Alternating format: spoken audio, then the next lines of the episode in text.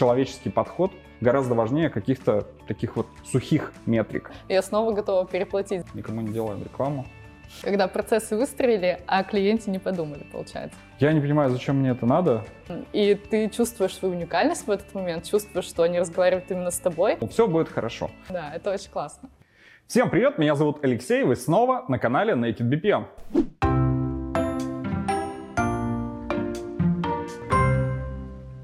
Сегодня у нас будет необычный выпуск, потому что в студии я не один.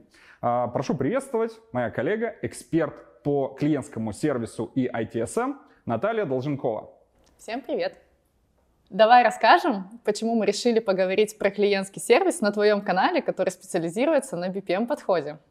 А, вообще на своем канале я много рассказываю про технические характеристики процессов, но зачастую они не отражают той полноты восприятия клиентам, а, качество самого продукта. Потому что часто вежливое общение э, и человеческий подход гораздо важнее каких-то таких вот сухих метрик.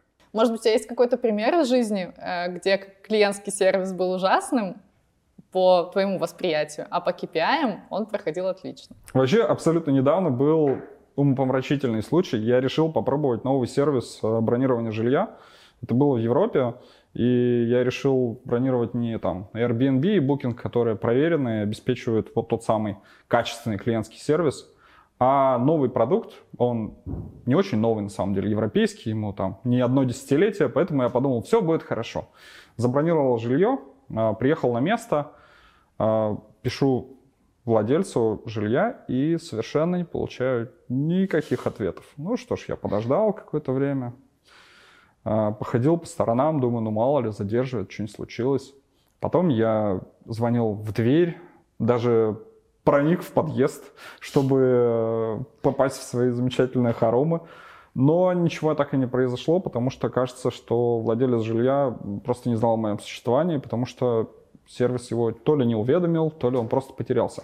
Но это не самое главное, потому что интересная история началась, когда я начал звонить в техподдержку. А, мне настоятельно рекомендовали позвонить по телефону на американский номер, чтобы я поговорил с роботом.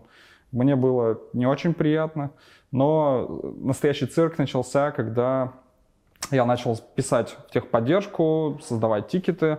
А, зачем-то мне не могли помочь сразу, нужно было постоянно создавать тикеты, где мне говорили, что вам нужно просто связаться с владельцем жилья. И говорили, типа, хорошего дня, и закрывали тикет. Со стороны сервиса, я думаю, у них все прекрасно, потому что пока я с ними там час общался, стоя на улице, а, они закрыли множество тикетов с невероятной скоростью реакции, потому что я не успевал ничего понять, как они уже снова закрывали мой тикет, мне приходилось снова регистрироваться, а, с телефона а, набирать из соседнего приложения номер вот этого самого запроса, а когда я попробовал голосовой путь в роуминге, я столкнулся с еще более интересной историей, когда мне нужно было называть номер заявки с этого же телефона, что не всегда удачно Кажется, работает. не очень клиентоориентированный подход. Я, естественно, как клиент никогда не обращусь к этой ужасной компании впредь, потому что, ну, все и так понятно. Но я думаю, что со стороны самого сервиса э, и их показателей у них великолепно работает и техподдержка и все остальное. Вот это тот самый пример, когда э, а, все хорошо по фактам, но все очень плохо по сути. Когда процессы выстрелили, а клиенте не подумали, получается. Да. Но ты затронул э, тему с конкурентами этого сервиса. И на самом деле интересная история про Airbnb э, в том, что они строят неплохой сервис для двух сторон. Получается, что клиентами Airbnb являются и те, кто сдают жилье, а, и те, кто его снимают. И им нужно оказывать классный сервис и там, и там. И при этом они популярны во всем мире. А, как ты думаешь, в чем э, их успех? То есть какая, какой основной показатель они закрывают для клиентов, что их все знают? И вот ты сказал, что я не пошел к проверенным людям, а пошел на какой-то другой сервис. То есть в голове сразу всплывает Airbnb, Вообще я многие сервисы и услуги оцениваю по тому, как они снимают мою головную боль. Просто я не профессионал во многих вопросах и хочу, чтобы за меня подумали профессионалы. То есть на своей работе, где я занят своими непосредственными обязанностями, я понимаю, что мне нужно решать какие-то задачи. Но если я поехал в отпуск, я не понимаю, зачем мне нужно решать задачи. А, и зачем мне нужно протираться И зачем мне нужно пробираться сквозь какие-то ворохи проблем? И тот же Airbnb, он снимает кучу вопросов, потому что очень легко, просто прокликал, забронировал, все списалось. И у меня ощущение, что за меня подумали, за меня все сделали. Если у меня возникают какие-то сложности, я готов, э, там, не знаю, написать сообщение. И вот в пандемию как раз э, в 2020 году я, так скажу, у многих были путешествия, которые приходилось э, возвращать. Многие тогда как раз столкнулись с очень крутым клиентским сервисом. Вот в случае Airbnb это было так. Не очень хорошим клиентским сервисом, а вот с букинга я так ничего тогда и не вернул. Ну, там были сложности, да. Airbnb просто молча вернул все сразу же.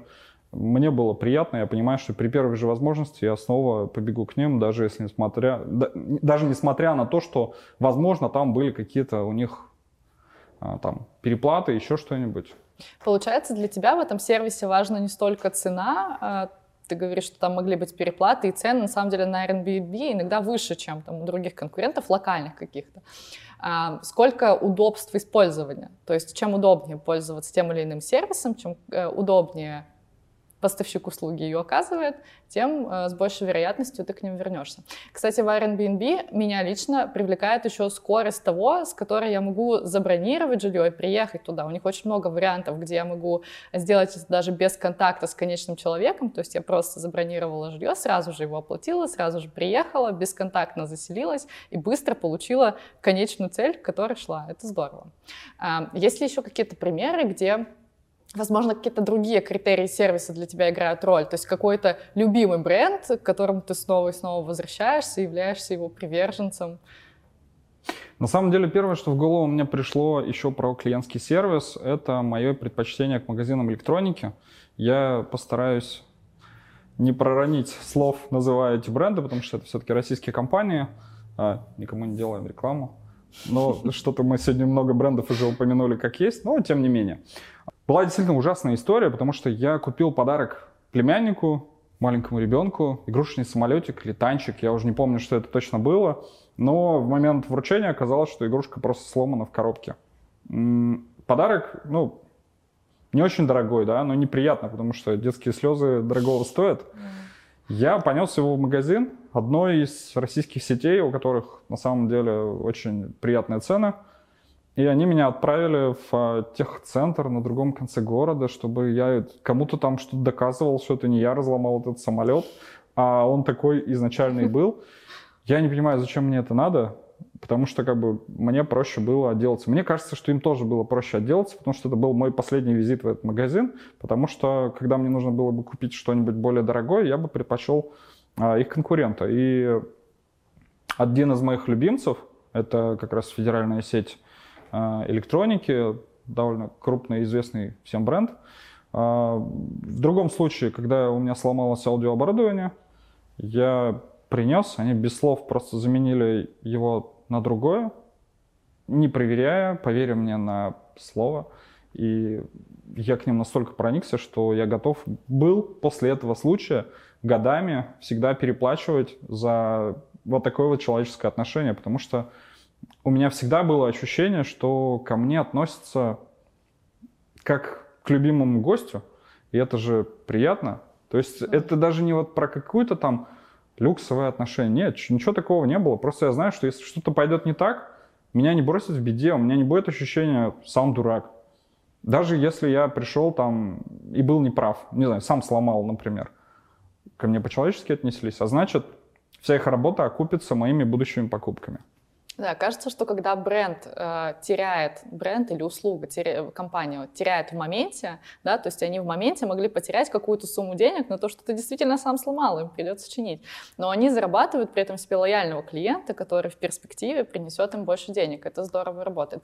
У меня, кстати, есть пример, когда э, я обращалась в службу поддержки э, компании, стриминговой компании, которая доставляет нам радость просмотром сериалов, а, и у них эм, к слову, про люксовость и чувство уникальности, это тоже иногда работает на поддержания клиентов. Это достаточно дорогой сервис, у него не дешевая подписка, но при этом при обращении к ним, во-первых, да, они решают твой инцидент сразу же, а, а во-вторых, у них очень персонализированная поддержка. Они просматривают, какие сериалы и фильмы ты смотришь, чем ты интересуешься, и пытаются разговаривать с тобой в той манере, в которой разговаривают герои сериалов. Это очень интересно, эм, и ты чувствуешь свою уникальность в этот момент, чувствуешь, что они разговаривают именно с тобой. Я уверена, они тратят достаточно много времени на то, чтобы составить все эти скрипты и обучить людей, как, как, это, как, это, как с этим общаться. Но это, опять же, работает на репутацию бренда, и я снова готова переплатить за то, чтобы мне оказали такой качественный сервис. Они фразами из сериалов общаются? Да, да, то есть они общаются от имени героев сериала. Да, это очень классно.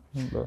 А, но при этом, а, например, я понимаю, что есть какие-то моменты, какие-то услуги, за которыми я пойду, например, опираясь на критерий дешевизны. То есть для uh-huh. меня иногда дешевизна будет uh-huh. классным клиентским сервисом. Вот у тебя есть какие-то такие э, ниши, сферы и бренды? Да, на самом деле есть. Я, как и, наверное, многие мужчины, ненавижу ходить в магазины. То есть для меня это страдание, и я терпеть не могу мерить одежду. Для меня это просто испытание. Особенно если нужно мерить штаны какие-нибудь или что-нибудь такое, что вот прямо процесс. Для меня это работа настоящая. Поэтому, когда я нахожу там какой-нибудь себе аксессуар, одежду какую-нибудь такую, которая я знаю, что мне хорошо подходит, я часто беру много штук, и часто мне абсолютно непонятно, зачем я должен там какие-то дорогие магазины ходить, покупать одежду. Я часто беру самые простые черные элементы одежды, там простые самые футболки в массовых сетях. Они абсолютно обычные, нормальные, массовые. То есть это, наверное, тоже вопрос дешевизны, но при этом еще и понимание, что она будет точно такая же, как и все остальные, которые я покупал за год до этого. Это точно такие же носки, точно такие же футболки, получается сопоставление цены и ценности. То есть для тебя ценность собственного времени, которое ты потратишь, намного больше, чем ценность брендовой футболки. Ну, как пример, это какой-нибудь H&M, который просто представляет очень понятное качество за очень понятную, очень низкую цену. И другой такой пример — это мебель. То есть есть IKEA, которая для многих абсолютно понятный стандарт, где бы ты ни находился. Ты возьмешь точно такой же столик, он будет стоить какие-то очень непонятные деньги, а, представляя тебе очень понятное качество. И это тот случай, когда мне даже пробовать ничего не хочется, потому что я знаю, что вот этот дешевый столик будет классный, и он отрабатывает просто там каждый рублик да, кстати, IKEA создает очень клевый клиентский сервис сразу по нескольким параметрам. То есть ты сказал про удобство. И здесь еще, например, для меня важный фактор, что ты можешь брать всю мебель из IKEA, и она между собой идеально будет сочетаться. Ну, то есть тебе не нужно, ты один раз выбрал бренд, и дальше они работают на то, чтобы ты постоянно к ним приходил а, и докупал себе мебель именно у них. Но плюсом они создают а, сервис в части обслуживания, именно такой стандартный сервис, про который мы всегда думаем, когда говорим клиентский сервис. То есть если если ты пришел к ним, попросил что-то помочь собрать, они тебе с удовольствием помогут, если ты не разобрался в шведской инструкции из трех шагов.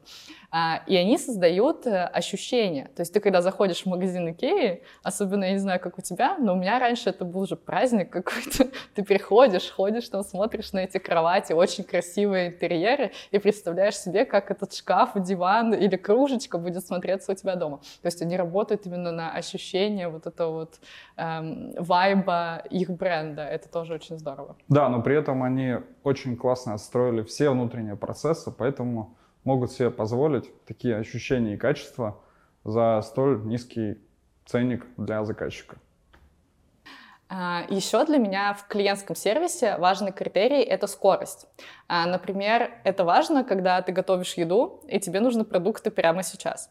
А, на самом деле службы доставки сейчас выручают, но не все они работают одинаково быстро, и иногда, например, я выбираю в угоду скорости выбираю какой-то магазин, интернет-магазин, где чуть меньше ассортимент, но при этом они доставят мне продукты за 15 минут, и это, по-моему, очень крутой клиентский сервис. Именно для этой ниши. Да, я думаю, мы говорим об одной и той же компании на самом деле. И для меня это просто новое качество жизни. Даже само осознание того, что я, не выходя из квартиры, могу вот так вот быстро решить любой свой вопросик. Мы с тобой обсудили очень много примеров клиентского сервиса. И давай теперь я в твоей присущей тебе манере подытожу на камеру. Из чего же состоит классный клиентский сервис? В первую очередь это скорость.